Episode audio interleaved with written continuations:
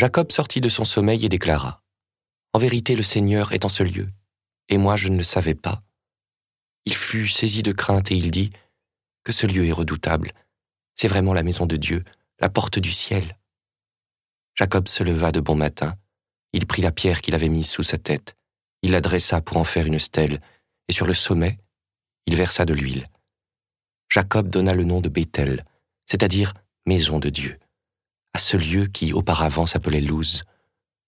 Alors Jacob prononça ce vœu. Si Dieu est avec moi, s'il me garde sur le chemin où je marche, s'il me donne du pain pour manger et des vêtements pour me couvrir, et si je reviens sain et sauf à la maison de mon Père, le Seigneur sera mon Dieu. Cette pierre dont j'ai fait une stèle sera la maison de Dieu. De tout ce que tu me donneras, je prélèverai la dîme pour toi.